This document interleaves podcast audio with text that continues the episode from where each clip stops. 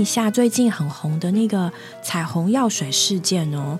就是在整个事件里面，看起来就是就是这个幼儿园的园长跟教师，他们嗯，他们喂食感冒药水，然后嗯，相信各位各位各位妈妈们应该都不会对这个事件太陌生。整个事情一直到现在，那有各方的说法。就不管是体内的药物啊，然后小孩子的情绪反应啊，然后政府的处理啊，这件事情有很多可以讨论的方面。但我想，我今天想要比较着重在于，就是像以晨，你对于对于你像一个需要工作的妈妈，你需要把孩子托给别人来照顾，然后你怎么看这个事件，或者是说这件事情它有没有影响到你？嗯，将孩子交托出去的时候，你的心情？嗯，我其实当下看到这个新闻的时候，我是蛮震惊的，因为觉得我们其实家长不是不想照顾孩子嘛，就是因为真的是身不由己，才会把孩子拖到这些我们信任的机构去。那当就是这些托育人员，我们现在不敢说到底是恶意的，还是说不小心的，就是这个事件发生的时候，我的孩子可能是一个被害者的时候，我会。就是蛮一个是蛮难过，也蛮生气啦，就觉得我们心肝宝贝交出去，结果我们的孩子回来变成是不是我们想象的那样的时候，就是会。其实我我觉得，也就是同理那些家长的话，就是可能呃申诉吗，或者是说想办法把孩子带离开那个环境。就是因为其实我的孩子虽然没有在这个这间出事的学校，但其实也有差不多类似的事件，就是孩子可能不小心在学校被老师处罚。那我觉得处罚的方式是有一点过当的。那当下我听到的时候，我其实是很生气，我跟我先生都非常生气，就是我的孩子因为老师的处罚而受伤。那我们怎么处理呢？就是因为我的孩子其实就是他被处罚，也就是这几个月的事情。那加上他其实快要毕业了，那我们就在想说。到底要不要直接跟老师摊牌，把这件事情讲出来，说是不是因为你呃伤害我的小孩，我的小孩受伤了？那我又很怕说，你知道小孩子在老师手上是一个人质的概念，知道吗？就是他在你看不见的地方，他不知道做了些什么事情。那你这时候到底是要选择相信老师说的话，还是要选择相信孩子说的话？其实对爸妈来说是一个很难的功课，因为孩子在大班六岁这个年纪，他是会表达的，而且就是正常的孩子，他不会想要特别去扭曲老师说的话，或者是呃要骗你老师做了些什么。像我的孩子那时候回来就告诉我说：“哦，他没有讲，我孩子没有发现，没有讲什么。是我在抱他的时候发现他的嘴唇有个伤口。那我就问他说：‘诶，怎么搞的？你这里流血了？你怎么了？你摔倒吗？’他说：‘不是，我今天中午被老师打。’然后我就想说，这个学校一开始我问的时候就说他们是不体罚小孩的学校，所以我才放心把他送进去，因为也有姊妹的孩子在这里读书。那我就说老师怎么打你？他说因为我中午的时候不睡觉。”我跟旁边的同学在笑，在玩，然后老师就打我的嘴巴，然后我就流血了。我说：“那你有哭吗？”他说：“有。”我说：“那你哭了之后，老师有停吗？”他说：“老师就没有打我了。”我说：“那老师有打另外一个跟你一起笑的同学吗？是一个男孩子。”他说：“有，老师也打他。”我说：“老师常常打你们吗？”他才说：“有时候我不乖的时候，老师会打我的头。”然后才从这个事情当中，我才了解到说，原来我的孩子其实曾经已经在学校被同一位老师处罚过。那当下我听到的时候，我很生气，可是我不知道我该怎么办。因为如果我直接去找老师对峙，我就怕我的女儿会不会之后又被他伤害，然后我不知道。所以我就跟我先生讨论完之后，我就说，那不然我们先写联络簿，问老师说他的伤口是怎么来的，看老师会不会自己承认。结果回来联络簿老师写说是他在玩溜滑梯的时候撞伤。那我们看到其实就蛮心寒的，那我也不知道我到底该怎么办。那我就去咨询了一位也是在幼稚园当老师的姊妹，然后她的反应 比我还强烈，她就说：“这不行，这已经是体罚的案件了。如果被教育局查到，这个老师是要被处罚的，或是什么的。”她就说：“那你要不要让你的孩子转学？”那我心里想，其实他就剩两个月就要毕业了。那我就问我女儿医院，我说：“你想要转学吗？离开这个学校，让老师不要再处罚你？”她说：“我不要。”就是他还宁愿留在那个地方，那我就告诉他说：“我说那你知道怎么样会被老师打，对不对？”他说：“对。”我说：“那你是不是可以避免做这些事情？”然后他就不讲话。我说你是不是上课乖一点，或者是睡觉的时候就睡觉，不要影响其他的同学，不然你又在被处罚怎么办？然后我只能从孩子这一面教他。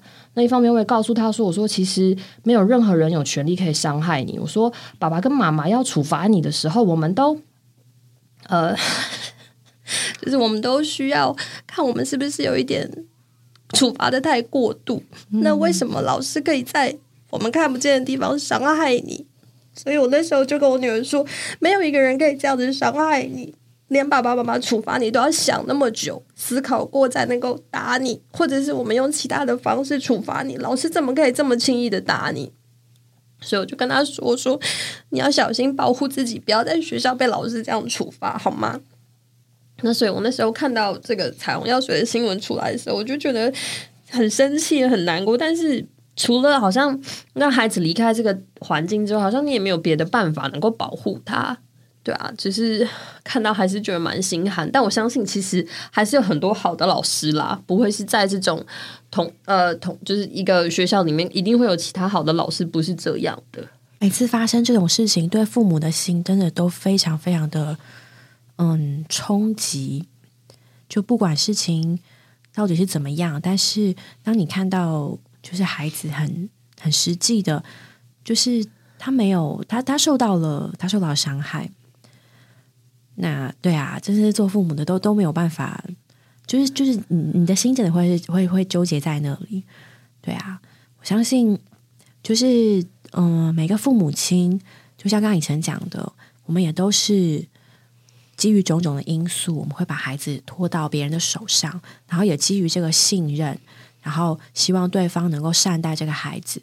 其实不管是他几岁，我觉得即便今天孩子长到了。十几岁好了，你都会希望他在学校，他在他他是被人善待的。那孩子当然需要，就是就成长过程是会有管教，可是你你的初衷从头到尾就希望人呢可以善待这个孩子，不要恶待他。我相信所有的父母都是这样。我们在寻找幼儿园、寻找学校的时候，我们很很在意的是距离、地点啊、费用啊，啊有没有双语教学。但是经过这些事情之后，我们真的要说，最重要、最重要的就是能不能有一个善待他的老师，能不能有那个、那个、那个你、那个谁，嗯，能够不讨厌这个孩子。我想到之前有一个有一个妈妈，她小孩要上上一年级，然后她就就我们就讨论嘛，她就说，唉。真希望能够怎么样怎么样怎么样，然后我就说，因为我小孩已经比较大了，我就说啊，其实小孩只要碰到一个好老师就好了。嗯，学校怎么样，这是其次，好老师，因为真正和这个孩子在一起，和他相处，和他互动，影响他的心情的，然后影响他的，姑且说社会地位吧，别人怎么对待，就是其实那个老师，哎，真的就是那个老师，哎，那好老师的标准是什么呢？我那时候想了一下，我就说，只要他不要讨厌这个孩子就好了。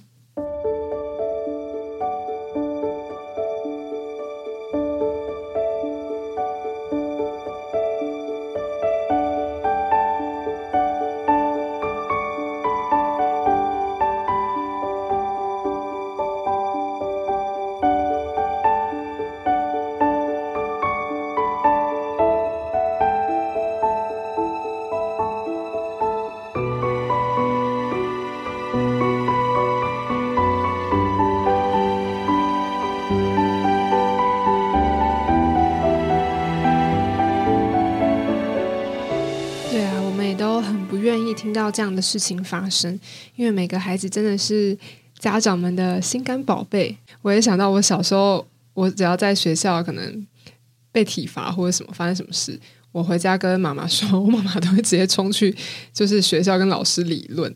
对，还有借此换过就是安亲班啊什么。对，那我觉得可能在这个过程还好，也有在慢慢进步啦。就是这个社会嘛，我今天有看到一个新闻，就是妈妈。回去就是我们现在因为都很忙嘛，那也可以更多的关心小孩发生了什么事情，然后给他们一些开放式的答案，让这件事情在小孩里面也不要造成创伤，然后也能好好的长大。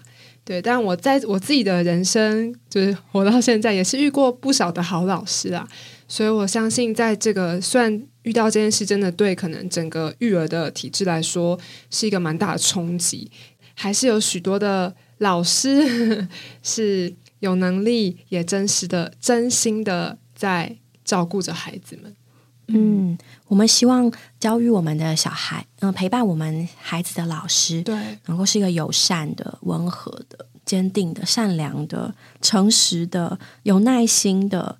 然后，这许许多多的特质，可以说是我们对这个老师的资格的要求吧。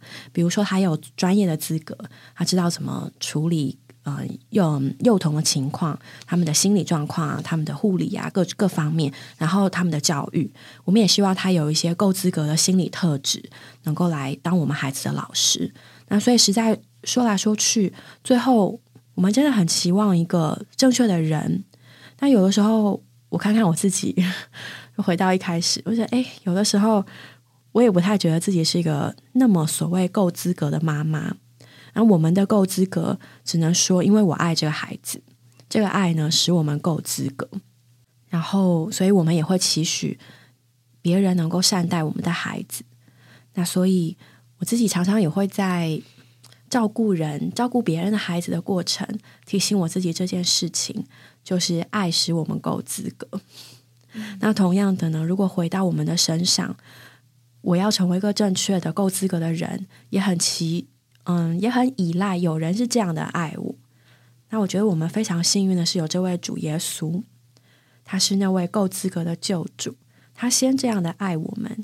我们说要有爱，他绝对有爱；我们说要有良善，他绝对有良善；需要耐心，他绝对有耐心；需要通情达理，诶，他绝对通情达理。所以，更多的时候，对于我们这些母亲而言，我很感谢主的是。我们接受这位神的牧养，他是那位够资格的来牧养我们的一位，那使我们也够资格来照顾人。对啊，就像刚才小雨说的，其实我们都不是出于我们自己够资格。今天我们能爱，我们能信，都是出于这位基督。在圣经中，哥林多后书第三章那里就说到，我们借着基督对神有这样的深信。并不是我们凭自己够资格将什么估计做像是出于我们自己的。我们之所以够资格，乃是出于神，所以他能叫我们这个人里面没有的，因为他的生命，因为他的爱，叫我们能爱我们的孩子，爱我们身边的同伴，做每一件事。我们很难在这个刚刚也讨论了很多不可控的环境、不可控的因素，这个环境中我们要怎么样？能够自处，或者说怎么样更往前呢？我们可以转向这位够资格的神，他在我们的里面加强我们、安慰我们、供应我们，使我们在这个不确定的环境中仍然有盼望。那今天很感谢以晨的到来，对啊，听了很多的故事，虽然有时候五味杂陈，但我觉得在这故事中，我们也得着了很多的加强。不知道以晨有没有想对现在也是蜡烛两头烧的？无论是全职妈妈或是在职妈妈，有一些鼓励的话，对啊，不是叫我们害怕生小孩，是因为那个与小孩啊，与这个生命历程中，都是神给我们特别经历的那一份。对啊，以晨可以跟我们说说一些鼓励的话吗？就是即使我觉得，不管你生了几个孩子，其实你都很难说怎么样能够呃很完美的成为一个一百分的妈妈，真的不是一件很容易的事情。但是。就算你不是一百分的妈妈也没关系，因为你的孩子无论怎么样，他都爱着你。对啊，你就算呃没有好好的给他吃好吃的东西，或是没有每天带他出去玩，或者是没有办法提供所谓经济上或者是物质上很富裕的生活给他，就算你没有这样，你的孩子还是爱着你。对啊，所以我觉得妈妈们其实也要给一些自己给自己一些信心啦，就知道说你就是爱这个孩子，所以你。也是倾尽所能的，把你可以给他的都给他，对吧？那也不要担心说，好像生完孩子你就是一个人，你身边其实有很多跟你一样也正在经历这个过程的妈妈。我觉得我就是因为有一群同伴跟我差不多时间生小孩，我们的孩子年龄都差不多，那也遇到的状况也差不多，所以我们可以呃有机会来彼此讨论孩子的情形，那也为着孩子的状况，我们可以一起祷告。对吧、所以不要担心你是一个人，就是我觉得主也都在我们的环境当中与我们同在。对啊，我们有风浪，可是主是平静风浪的那一位。我常常觉得，就是在我很焦虑的时候啊，其实主其实都看在眼里，对啊，那主也是很也保护我们，也保守我们，就把我们担心的事情都交托给他。真的是在主里就不用焦虑了。嗯，对啊，妈妈真的是一个特别神给我们经历他的一个非常重要的一份。嗯，愿在听的窗友们，无论你是队友 还是妈妈本人，都可以一直的往前，一直的享受这位够资格的主在我们的生命中与我们同在。